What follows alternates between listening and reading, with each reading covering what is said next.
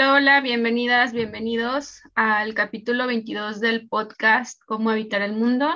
Mi nombre es Eden Sánchez, soy psicoanalista y me acompaña para este episodio el maestro Carlos de la Garza. ¿Cómo estás, Carlos?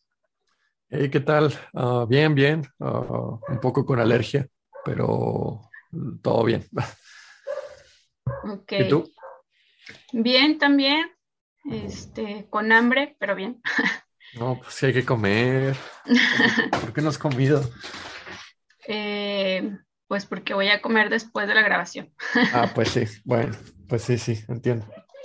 Ok, este, el día de hoy vamos a hablar de un tema que siempre ha sido polémico, bueno, más bien problemático, pero desde los últimos 10 años aproximadamente ha comenzado a adquirir un carácter más bien polémico por su situación jurídica a nivel social, colectivo, y por tanto está teniendo, está empezando a tener consecuencias más allá de lo individual, y este tema es identidades.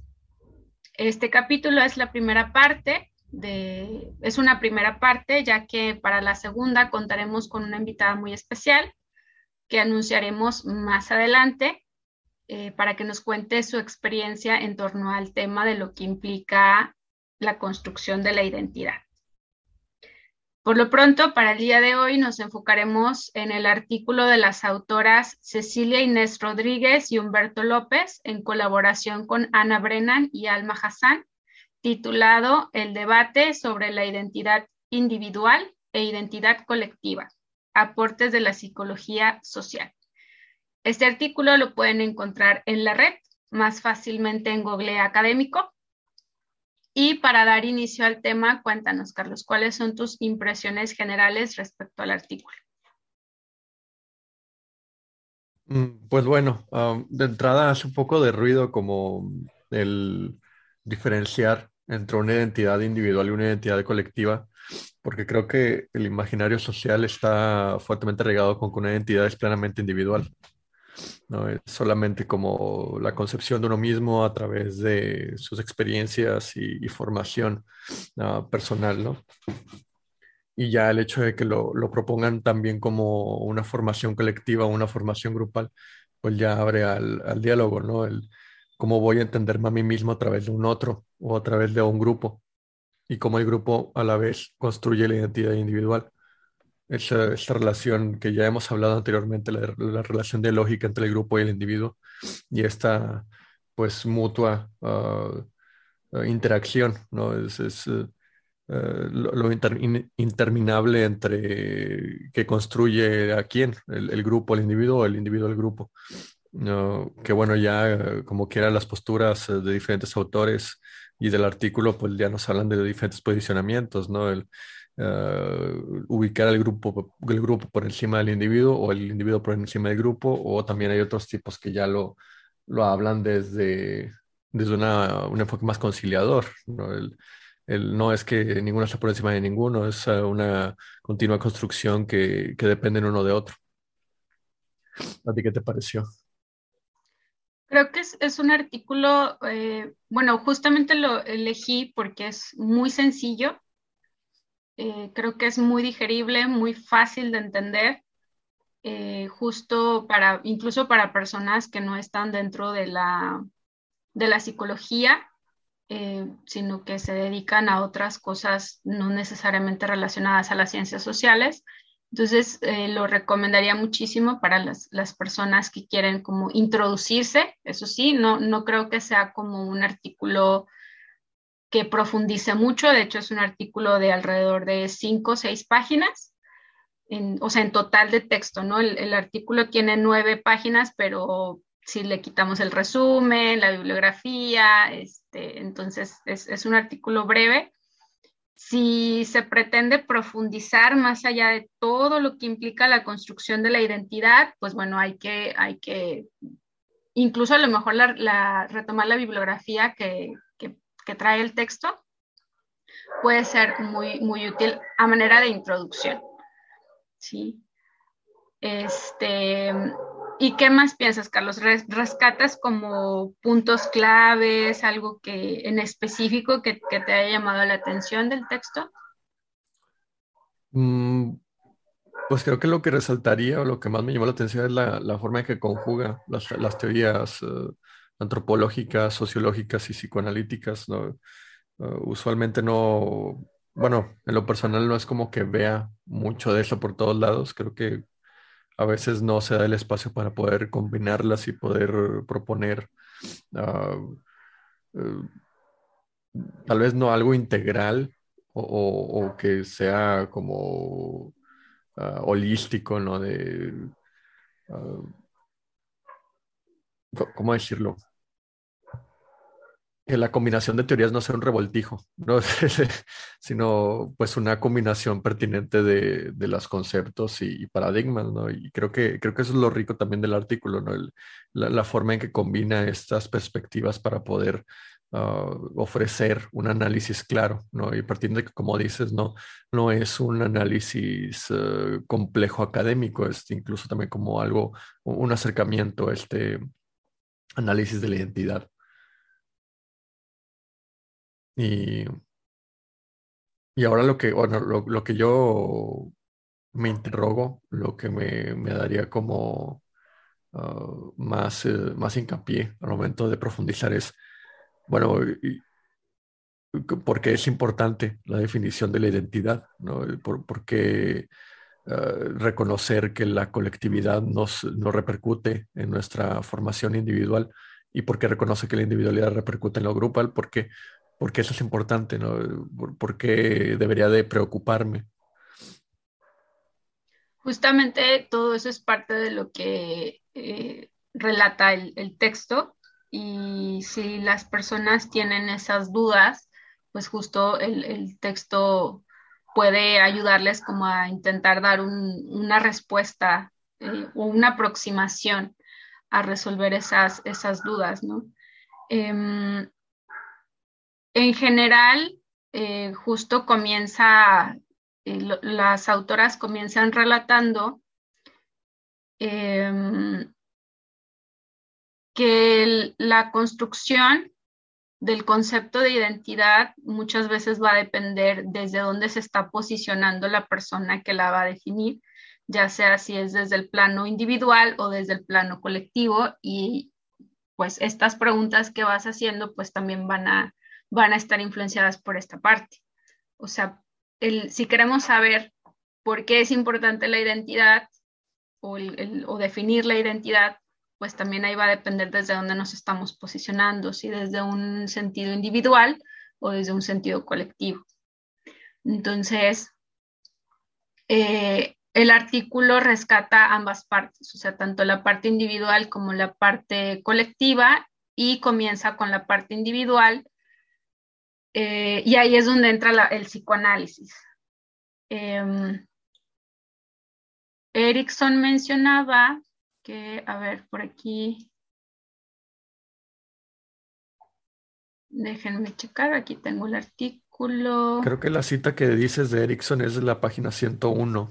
Ajá. Sí. Eh, es Erickson, no es Eric Erickson, ¿eh? Er, Eric Erickson era sistémico. Em, no, eh, sí. Bueno, este es Erickson psicoanalista, no, lo confundan. Hay, dos Ericksons por ahí, uno, uno era sistémico, eh, no, este es psicoanalista. Em, entonces, Erickson mencionaba que, bueno, recurre a, un poco a Freud para hablar de la identidad y lo señala como una relación entre individuo y su grupo. O sea, ahí ya Freud incluso el mismo Freud que eh, eh, parte de lo que se menciona es que la psicología es completamente individualista y pues no, no necesariamente ya Freud veíamos que él mismo en sus bases veía que no, que el sujeto no puede ser definido completamente desde lo individual, sino que hay que ver su, contexto. Y también nos, nos menciona aquí el artículo que la formación de la identidad es un proceso que surge de la asimilación mutua y exitosa de las diversas y múltiples identificaciones de la niñez que contienen las introyecciones tempranas asociadas a la relación satisfactoria, primero con la madre y luego con la familia en su totalidad. Entonces, es, todo esto se refiere a que el primer momento, los primeros momentos de la construcción de la identidad se dan desde que somos bebés. Incluso hay quienes postulan que desde el embarazo, ¿sí? Ya desde el embarazo algo se le está suponiendo a la nueva personita que va a venir al mundo.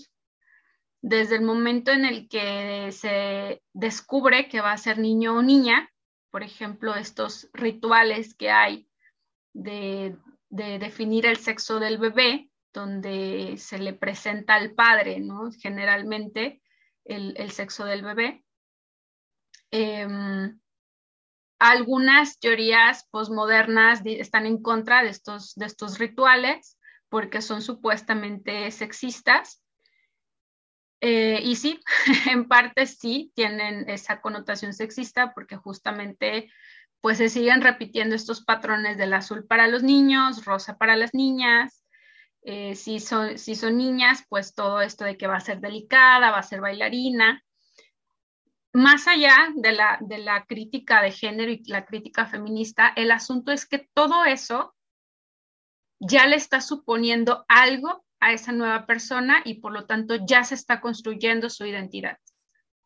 ¿Sí? Entonces, si tenemos a, una pareja, ella está embarazada, le, comunican al padre que va a ser una niña y entonces los padres ya se empiezan a formar una idea de, que, de quién va a ser esa personita. Ah, bueno, va a ser niña, entonces se va a llamar María, porque así se llamaba la abuela, por ejemplo. Entonces, esas, esa historia, bueno, pero ¿cómo era la abuela? ¿Era una señora amable y azucarada o era una señora regañona que, que quería golpear a todo el mundo? Este, y eso también va a ser parte de la configuración de la identidad de la persona. Eh, no, pues que va a ser bailarina, porque pues va a ser niña, ¿no? Y ya cuando nace, no, pues que hay que ponerle los, orificios para los aretes, porque es una niña y, las niñas deben usar aretes, ¿no? Por ejemplo.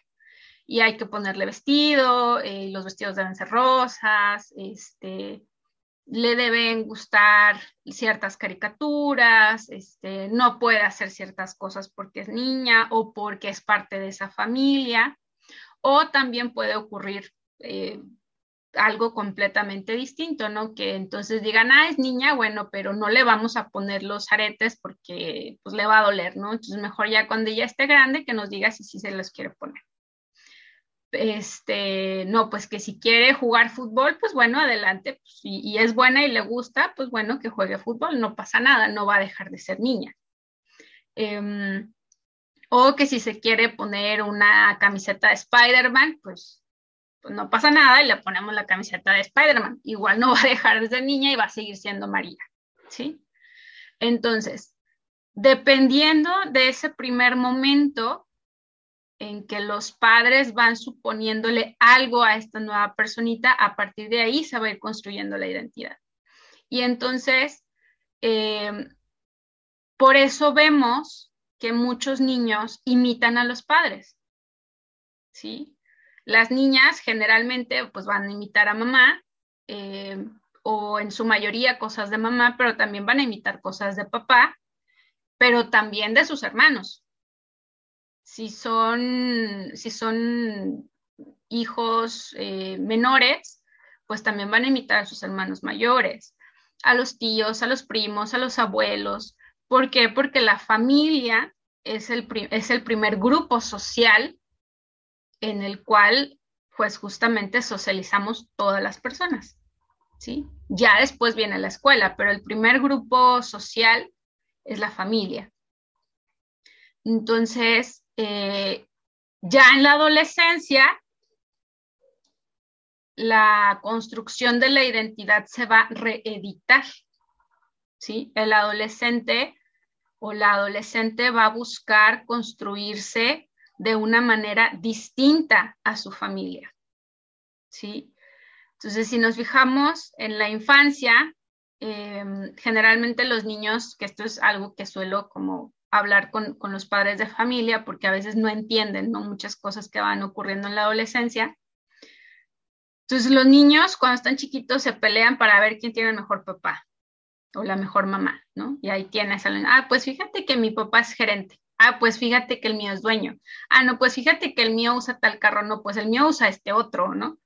Este, no, pues que mi papá me lleva a pasear. Ay, pues el mío me llevó a la feria, ¿no? Se están peleando a ver quién tiene el mejor papá o la mejor mamá.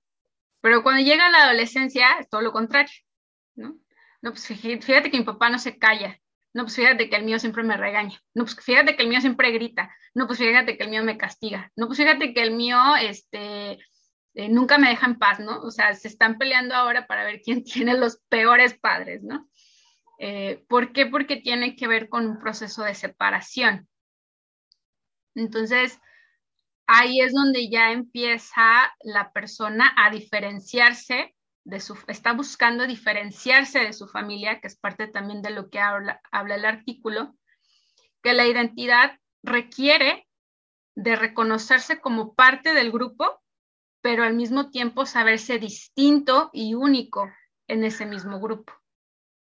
¿Sí? Entonces, no sé, si es María López, bueno, pero no va a ser igual que su abuela. Si su abuela era María, no sé, eh, de María, este, que un apellido, eh, bueno, Garza, porque aquí acabo de ver Garza, si era María Garza, bueno, ahora esta nueva María se tiene que diferenciar de, esa María Garza, ¿sí? Y ahora ella tiene que ser María este, López, no puede ser Garza. Y ahí va a llevar como todo un proceso de diferenciación. Y aquí vamos a encontrar que los adolescentes probablemente van a elegir todo lo contrario a lo que hace su familia, ¿no? O sea, si, este, si es una familia muy conservadora, pues van a buscar hacer todo lo contrario, ¿no? Em, y ya en la adultez, conforme, dependiendo de cómo hayan atravesado la adolescencia, pues la persona podrá ir asimilando que hay cosas que sí son eh, agradables o buenas de su familia y habrá otras que no lo son tanto y que buscará cambiar. Entonces, el los conflictos en la identidad van a estar atravesados justamente en la diferenciación, porque el grupo exige que seas igual al grupo, pero eso implica renunciar a cierta identidad, a ciertas partes de la identidad, de la individualidad. Entonces, renunciar a eso implica un poco dejar de ser tú o dejar de ser uno mismo. Entonces, eh, ¿quién quiere renunciar a eso? ¿quién quiere dejar de ser sí mismo? ¿no? Em, pero también tiene sus cosas como que, pues, positivas. O sea, dejar de hacer ciertas cosas, dejar cierta individualidad es para tener pertenencia. ¿Sí? Entonces, eh, no recuerdo si en el artículo lo menciona, pero también es una cuestión antropológica. Recordemos que somos mamíferos y los mamíferos estamos, están, estamos acostumbrados a estar en manada. La manada es necesaria porque tiene que ver con la supervivencia, ¿sí? El saberse acompañado, el saber que hay un otro que va a estar ahí para apoyarte. Por ejemplo, eh, en el caso de los caballos, eh, cuando un caballo no sigue como las normativas de la manada o lo, que tenga que hacer la manada, la manada lo excluye. E incluso hay situaciones donde el caballo se suicida porque lo dejan solo. Entonces es, muy interesante cómo eh, esas dinámicas también se van, ese, ese, tipo de dinámicas también se van dando en, en animales no racionales, entre comillas, ¿no? Em, no sé, hasta aquí, ¿tú qué piensas, Carlos? Pues me quedo mucho pensando en esto de la evolución de, la, de cómo se asume la identidad a lo largo de los años, ¿no? con, este ejemplo que mencionabas de, de, los niños y niñas que ya desde antes de nacer ya van siendo delimitados de forma social a su identidad. con ciertas asignaciones, incluso la expectativa de lo que viene en un futuro. Cuando mi hija, mi hijo nazca, va a ser no sé qué, se va a parecer a quién sabe quién, se va a llamar a, tal persona, como tal persona. Y ya una vez que, nace y, y, y, se, bueno, o se consolidan o se refutan como estas expectativas, pues ya empieza a ser construida toda la, la, red de relaciones que a la posterior forman la identidad. Y, cómo este, el niño puede, o la niña puede ah, o, tomar de forma firme estas identidades o, rechazarlas, ¿no? Y, ya vemos como lo positivo o lo negativo de estas ah, ah, vinculaciones, el, decir, no, es que mi papá, mi mamá me lleva a tal lado, o no, que voy con mis primos, mis primas, o mis hermanos, mis hermanas, y cómo lo presumen, o cómo pueden intentar taparlo, ¿no? Ya en la adolescencia, ¿no? Es que yo no, yo siempre estoy solo, no, yo me separo de mi familia porque no me entiende, ¿no? Yo voy a otro lado, me gustan otras cosas, soy la oveja negra, entre otros, como el discurso más de delimitando la diferencia de, de tu formación y de tu identidad. Y, ya como en un futuro, ya como en lo que se podría decir entre comillas maduración o, reflexión a largo plazo, pues ya es como ah, aceptarte como una persona multifacética con tantas eh, variantes que hay en la identidad, cómo te vincula y te conecta con otros y otras personas y, cómo esas eh, características eh, de expresión de, de, la identidad te hacen único o única o cómo te hacen igual a otros y otras, ¿no? Y, y bueno, me, me, quedo con eso y, después lo, lo, junto y lo, lo, bueno, me gustaría como profundizarlo en esta sección, en esta parte donde hablas de, de los mamíferos y la, la, importancia de la manada, ¿no? Uh, creo que cuando hablamos de manada, tal vez a veces no, no se aclara que, bueno, no, manada no es necesariamente como manada, una masa y ya, sino, o sea, toda la organización grupal y lo que implica el, el estar en, en, un, en un conjunto de personas con intereses en común, con una organización ah, específica que, que, te hace ser parte de, del, del, grupo. Y, y, cómo la manada puede entrar en conflicto y excluir al, al perfil deseable o indeseable. Ah, incluir al deseable, excluir al indeseable. No, yo no sabía eso de los caballos, de que se suicidaban, se me hace muy triste. le, da una profundidad diferente ahora a Bojack Horseman.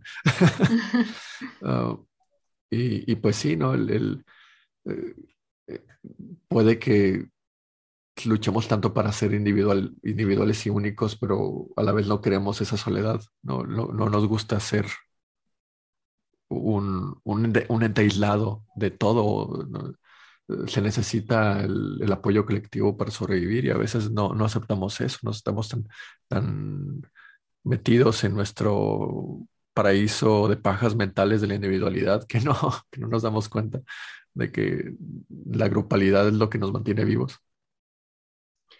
Creo que... y, y, bueno, nada más como vuelvo al mismo, como tal vez sería interesante como consolidar la respuesta a la pregunta es que por qué es importante asumir una identidad colectiva. Eh, continúa. Creo que justamente una de las problemáticas que señalaba al inicio y que se ha venido en, en la última década eh, con la entrada de la, de la posmodernidad, donde se está dando como esta sobrevaloración a lo individual, ¿no? Eh, por ejemplo, actualmente tenemos cada vez más eh, padres muy preocupados por darle lugar a la identidad individual. Eh, por ejemplo, están muy preocupados por ponerle reglas y límites a los hijos o como, entre comillas, imponer ciertas costumbres o ciertas ideas a los, a los hijos, ¿no? Por ejemplo, ¿cómo le voy a decir a mi hija eh, que tiene que ir con su abuela, ¿no? Por ejemplo. Es que no la, no la puedo obligar porque ella no quiere.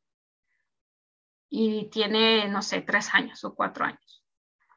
Y esto a mí me, sí me parece grave que muchas, eh, muchos muchos y muchas colegas de la psicología eh, lo reafirman, ¿no? Es que si el niño no quiere, no lo obligues, ¿no? Porque el niño decide.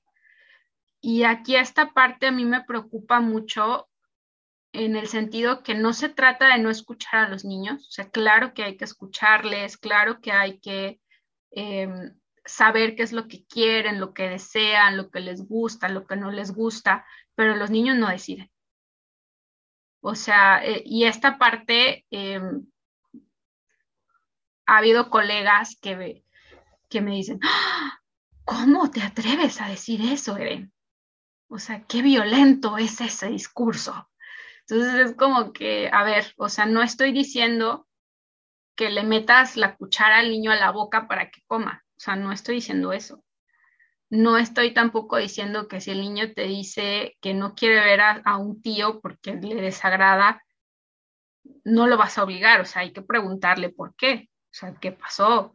Eh, ¿Por qué no quieres ir? ¿Por qué te cae mal? ¿No? O sea, claro, hay que explorar pero los niños no deciden, por ejemplo, este, la ropa, ¿no? O sea, si una niña se quiere poner un shortcito como las niñas, las mujeres que bailan reggaetón, pues por supuesto que no se lo vas a permitir, ¿me explico? O sea, si la niña se quiere maquillar como una persona adulta, tampoco se lo vas a permitir o se lo permites en ciertas condiciones, no salir hacia la calle. ¿sí? Entonces, em, y no me refiero como en el sentido de conservador, de, ay, es que las niñas son puras y santas, y que creo que eso es como una de las confusiones en la actualidad, donde se piensa que ser estricto o ser firme es ser violento y no es así. Entonces, es que cómo le di, cómo em, ¿por qué voy a obligar a mi hija que se, o a mi hijo que se duerma a las nueve de la noche? Es que no lo estás obligando, o sea, es que eso es lo que tiene que hacer. Punto. O sea, las reglas, las normas y los límites no son violencia. Son parte de la estructura que es necesaria justamente para la construcción también de la identidad. ¿Sí? Y entonces, en ese primer momento, papá y mamá son los que deciden papá y mamá deciden, vamos a ir con la abuela. Ok, no la quieres saludar, está bien, pero vamos a ir con la abuela. ¿Sí? No, no le tienes que dar beso, etcétera, a lo mejor no tienes que platicar con ella. ¿Por qué? Porque dentro de su familia, para ellos, eso es parte de su identidad como familia. El, el cuidado de los ancianos, ¿sí? Es un valor que tienen ellos como familia o si la familia no tiene esa costumbre, pues no van a tener ese problema, tal vez, ¿no? A lo mejor van a tener el problema contrario, ¿no? Que el, hijo la hija sí quiere ir a ver a su abuela y la familia no tiene esa costumbre. Este, entonces ahí es donde entra toda esta parte de la negociación, ¿sí? O sea, sí se, es importante escuchar lo que, lo que hay, lo que tienen que decir los hijos, pero los que van a decidir son los padres al menos hasta la, hasta la, la mayoría de edad. ¿Por qué? Porque hay muchas cosas que los pueden poner en riesgo. ¿Sí? Entonces, es importante que los hijos tengan claro que hay leyes, que hay normas, que esas normas no siempre son flexibles y que hay cosas que se tienen que hacer y punto. ¿No? Por ejemplo, es que ¿por qué, tiene, ¿por qué voy a obligar a mi hijo a hacer la tarea si no quiere hacer la tarea? Pues, a ver, o sea, es que eso no es negociable, la tarea se tiene que hacer y punto. ¿Sí? A lo mejor puedes negociar el momento, el tiempo, ah, bueno, este, bueno, no puedes ver la tele primero, ¿no? Por ejemplo, o sea, la recompensa no puede venir antes de, de lo que tienes que hacer, por ejemplo. Entonces, creo que toda esta confusión y esta culpa que están sintiendo los padres, ¿no? De es que cómo voy a obligar, es que no lo estás obligando. estás introduciendo a tus hijos en un mundo con reglas, con normas que le van a permitir sentirse estructurado, o estructurada.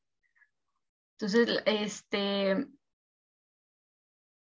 todo eso, los valores, eh, justamente le van dando lugar a la persona para que pueda entrar en relación con esa identidad colectiva.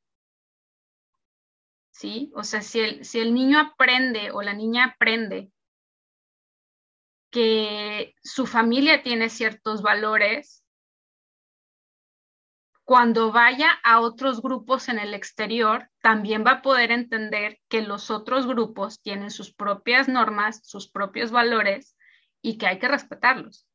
Así como su propia familia tiene esos valores, también los hay en otros grupos, en la escuela, en el trabajo, en la calle, en los deportes, en todos, los, lugares hay grupos con sus propias normativas.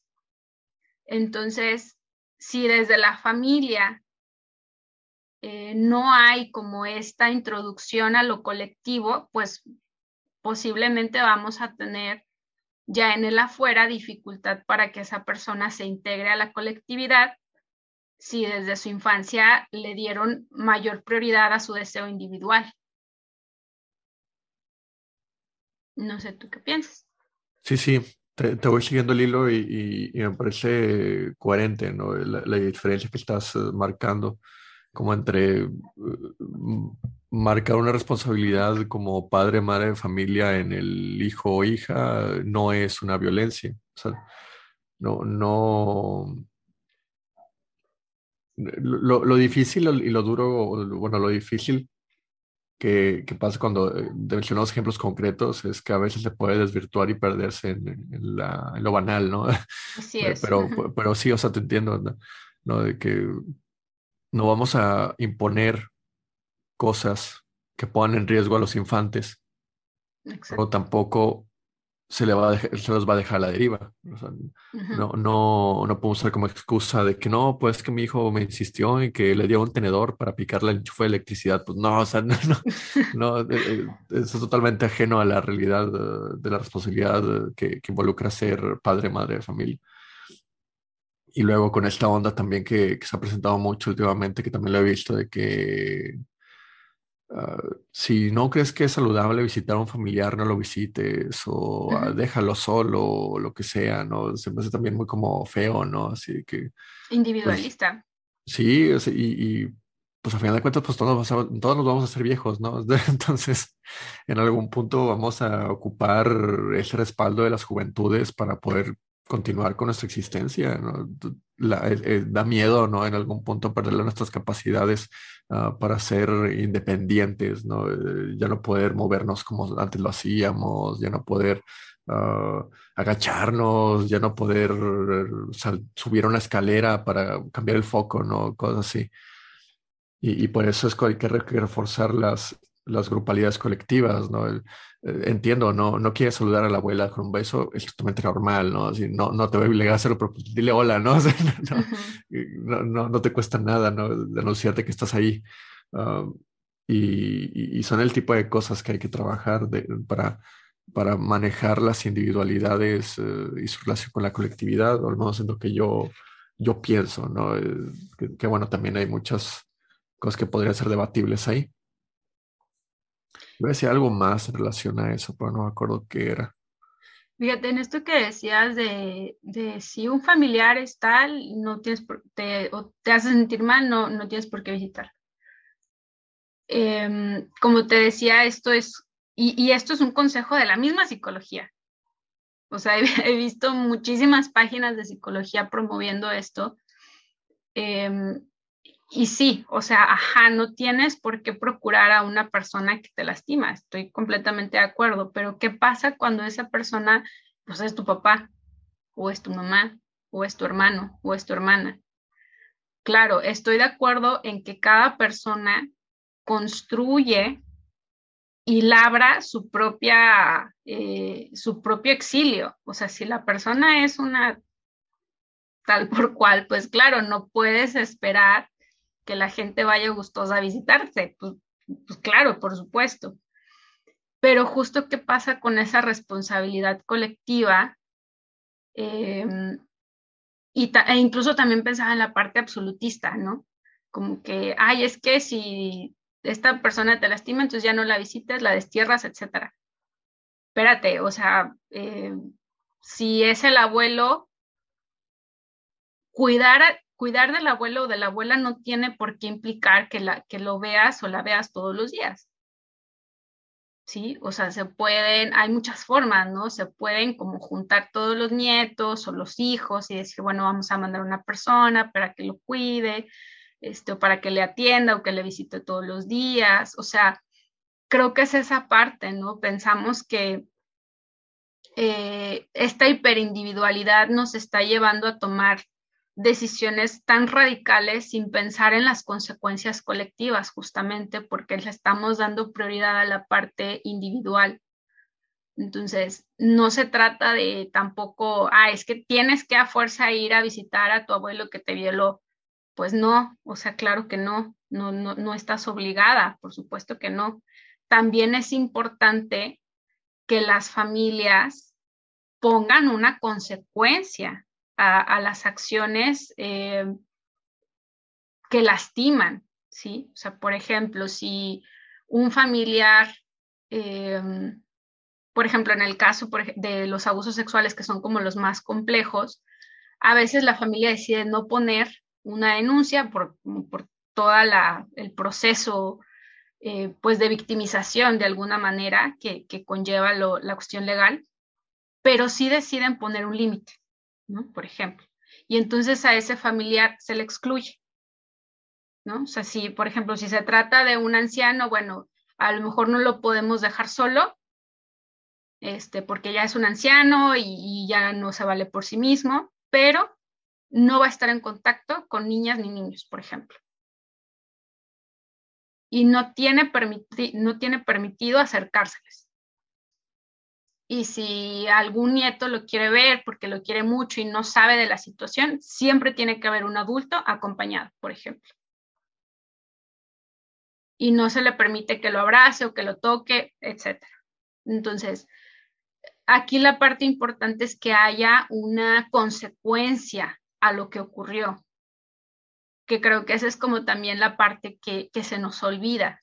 ¿No? O sea, creemos que todas las decisiones son absolutas y radicales y se nos olvida ver los matices y otras posibilidades o vías de resolución de los conflictos colectivos. Y volviendo a la pregunta que tú hacías de por qué es importante una identidad colectiva, es justamente porque el, preguntar al grupo nos permite llevar a una resolución en grupo que nos permita em, que quede claro cuáles son los valores en la familia, qué es lo que se permite, lo que no se permite. Em, pero bueno, claro, estoy hablando de, un ideal y pues en general las familias no suelen hablar claramente de las cosas que, que les van aconteciendo.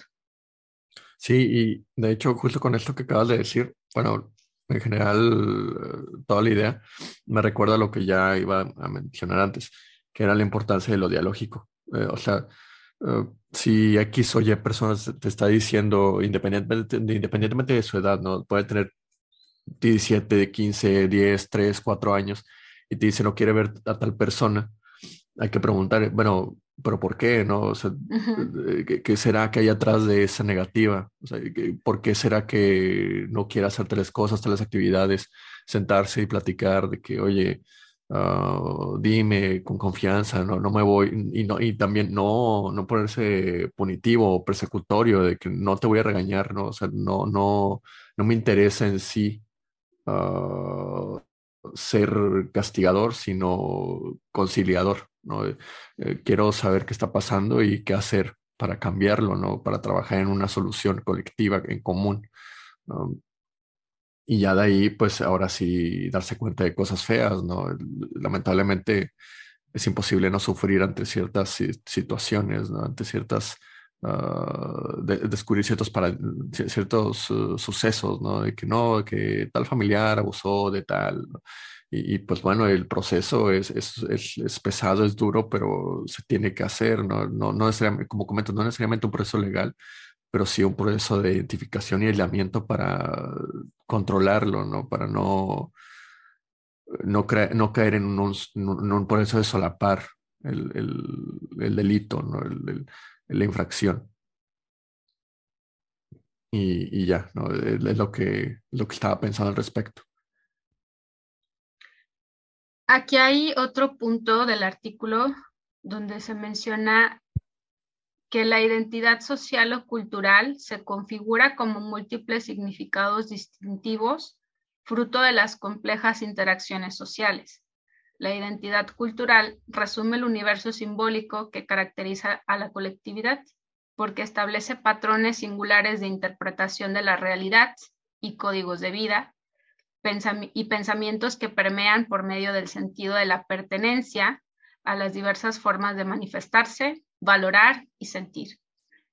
Entonces, eh, creo que eh, este apartado justo nos va hablando de, cómo la, eh, la, identidad colectiva o cultural nos va a ir permitiendo introducirnos a las diferentes formas de traducir la realidad que tienen otros grupos. ¿Sí? Que eso es justamente lo que aporta la escuela, eh, el trabajo, los amigos, etc. Cuando los niños empiezan a convivir con otros niños, muchas veces regresan asombrados a su casa de saber cómo los papás de sus amigos o amigas hacen las cosas, ¿no? Como desde el lonche, ¿no? Que los niños dicen como que, tu mamá no te pone juguito, tu mamá te pone gansito, ¿por qué te pone gansito tu mamá si a mí no me pone, ¿no? Entonces ya desde ahí los niños van descubriendo que hay diferentes formas de interpretar la realidad. Y eso lo vamos a seguir, lo vamos a seguir viendo toda la vida, ¿no? O sea, yo es fecha que me sigo sorprendiendo, o sea, cuando escucho a mis consultantes cuando me dicen que eh, son adultos y jamás sus papás les enseñaron a usar el camión y yo me quedo como, ¿qué? O sea, eh, a veces yo pienso de que, en qué tipo de familia yo viví que aprendí a andar en camión a cierta edad, ¿no? Entonces, este, es, es importante como recuperar o que entendamos como estos procesos de individualidad, pero también los procesos que nos llevan a la colectividad. Muy bien. Sí, e-, esto que habla acerca de cómo observamos otras mecánicas familiares eh, mediante las relaciones sociales, de que con los amigos de la escuela, con lo del trabajo, ah, salir a la calle y simplemente observar a la gente caminar, ¿no?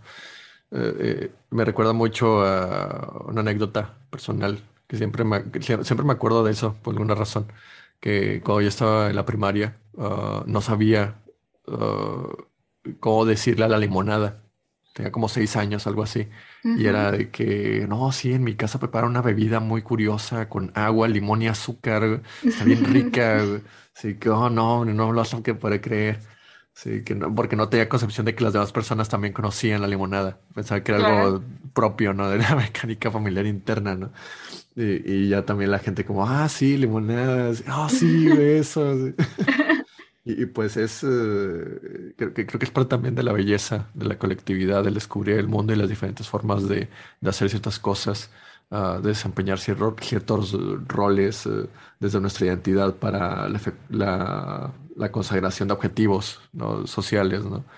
Um, que bueno, también es un un churro lo que acabo de decir, no es simplemente cómo hacemos las cosas y ya. Ah, pero bueno. Pero es bien importante. O sea, ¿qué, edad tenías? Yo creo que tenían como unos siete años, seis, siete años. Que a lo mejor eh, para las personas adultas ya no sé, es algo como justo, ¿no? Como muy simple, muy sencillo, pero a esas edades eh, son elementos sumamente significativos porque justamente tienen que ver con esa construcción del mundo que están haciendo los niños, las infancias. ¿Sí? Este, por ejemplo, eh, esto de, descubrir que la limonada no nada más se hace en tu casa, o sea, es como, wow, o sea, todo el mundo toma limonada, ¿no? Y se llama limonada, o sea, es, un descubrimiento muy importante para los niños.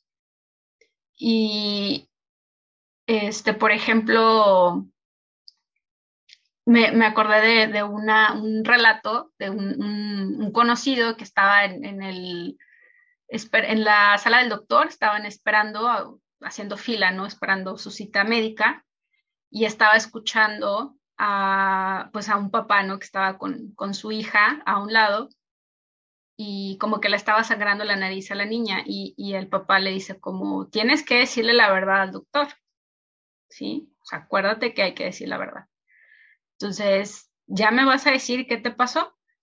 Y es, es impresionante porque la niña le dice, ay, ¿no? Está bien, papá, te voy a decir la verdad, pero esta vez créeme.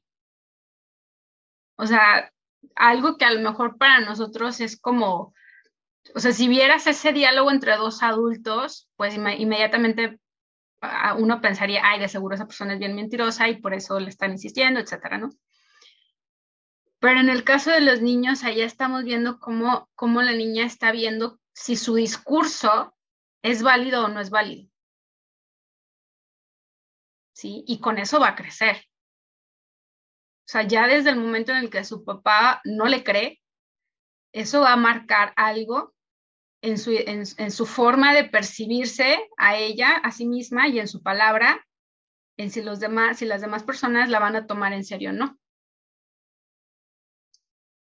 Entonces, estas cosas, estos detallitos que a veces pensamos como que como que no pasa nada, ¿no? Este, pues no, o sea, para los niños son, son este, elementos muy significativos que van a marcar parte eh, de quiénes son, de cómo van a hacer las cosas y de cómo van a percibir el mundo. Sí, sí, entiendo. La forma en que vamos creando pues, esas primeras relaciones, como decías al principio del, programa, definen después las vinculaciones con otros, otros grupos. Pues lo ideal, lo saludable, lo que, querríamos todos es que esos vínculos fueran eh, de confianza, de respeto, uh, de, una convivencia constructiva y armónica, ¿no? Pero pues, no siempre es así. Hay, hay realidades confrontativas que nos llevan a, a salirnos de ese molde.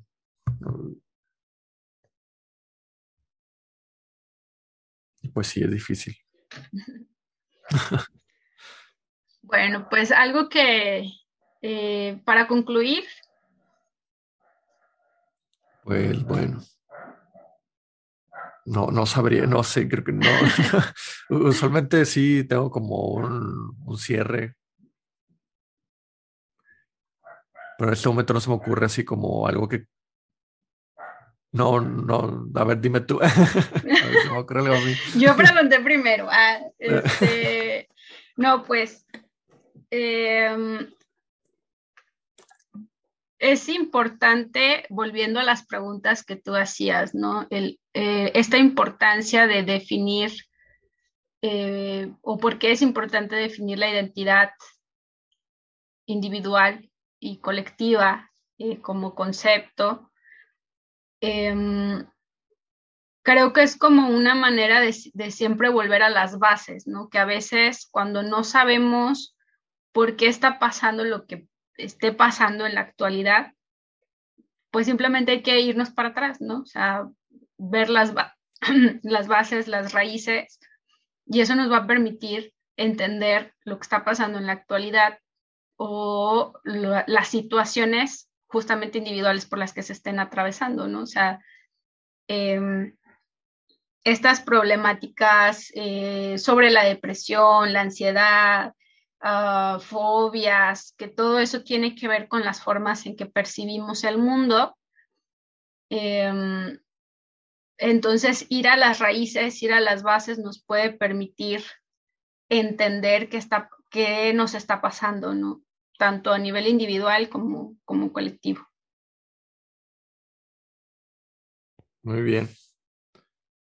Pues yo creo que también todo lo que vimos en el capítulo de hoy o lo, los, lo que tocamos el capítulo de hoy va a ser todavía más profundo y más uh, crítico en el siguiente capítulo cuando tengamos a, a la invitada especial. Que, pues bueno, yo estoy emocionado al respecto. yo creo que, que, que va a marcar un antes y un después en el podcast. Entonces, pues bueno, yo creo, yo creo que aquí podríamos como dejar el, el suspenso ¿eh? para que eh, sí, vamos a tener también. Vamos a tener un caso muy particular en relación a la identidad. Eh, no quiere decir que sea el caso de todas las personas, simplemente es un caso individual particular, una narrativa eh, que ha marcado hitos muy importantes para varias personas que la siguen y que este, queremos escuchar su experiencia. Y pues bueno, eh, muchas gracias Carlos por acudir el día de hoy. Gracias a todas las personas que nos están escuchando. Recuerden compartir con sus amistades, conocidos, en sus redes sociales para que este podcast pueda seguir creciendo. Muchísimas gracias. Hasta la próxima.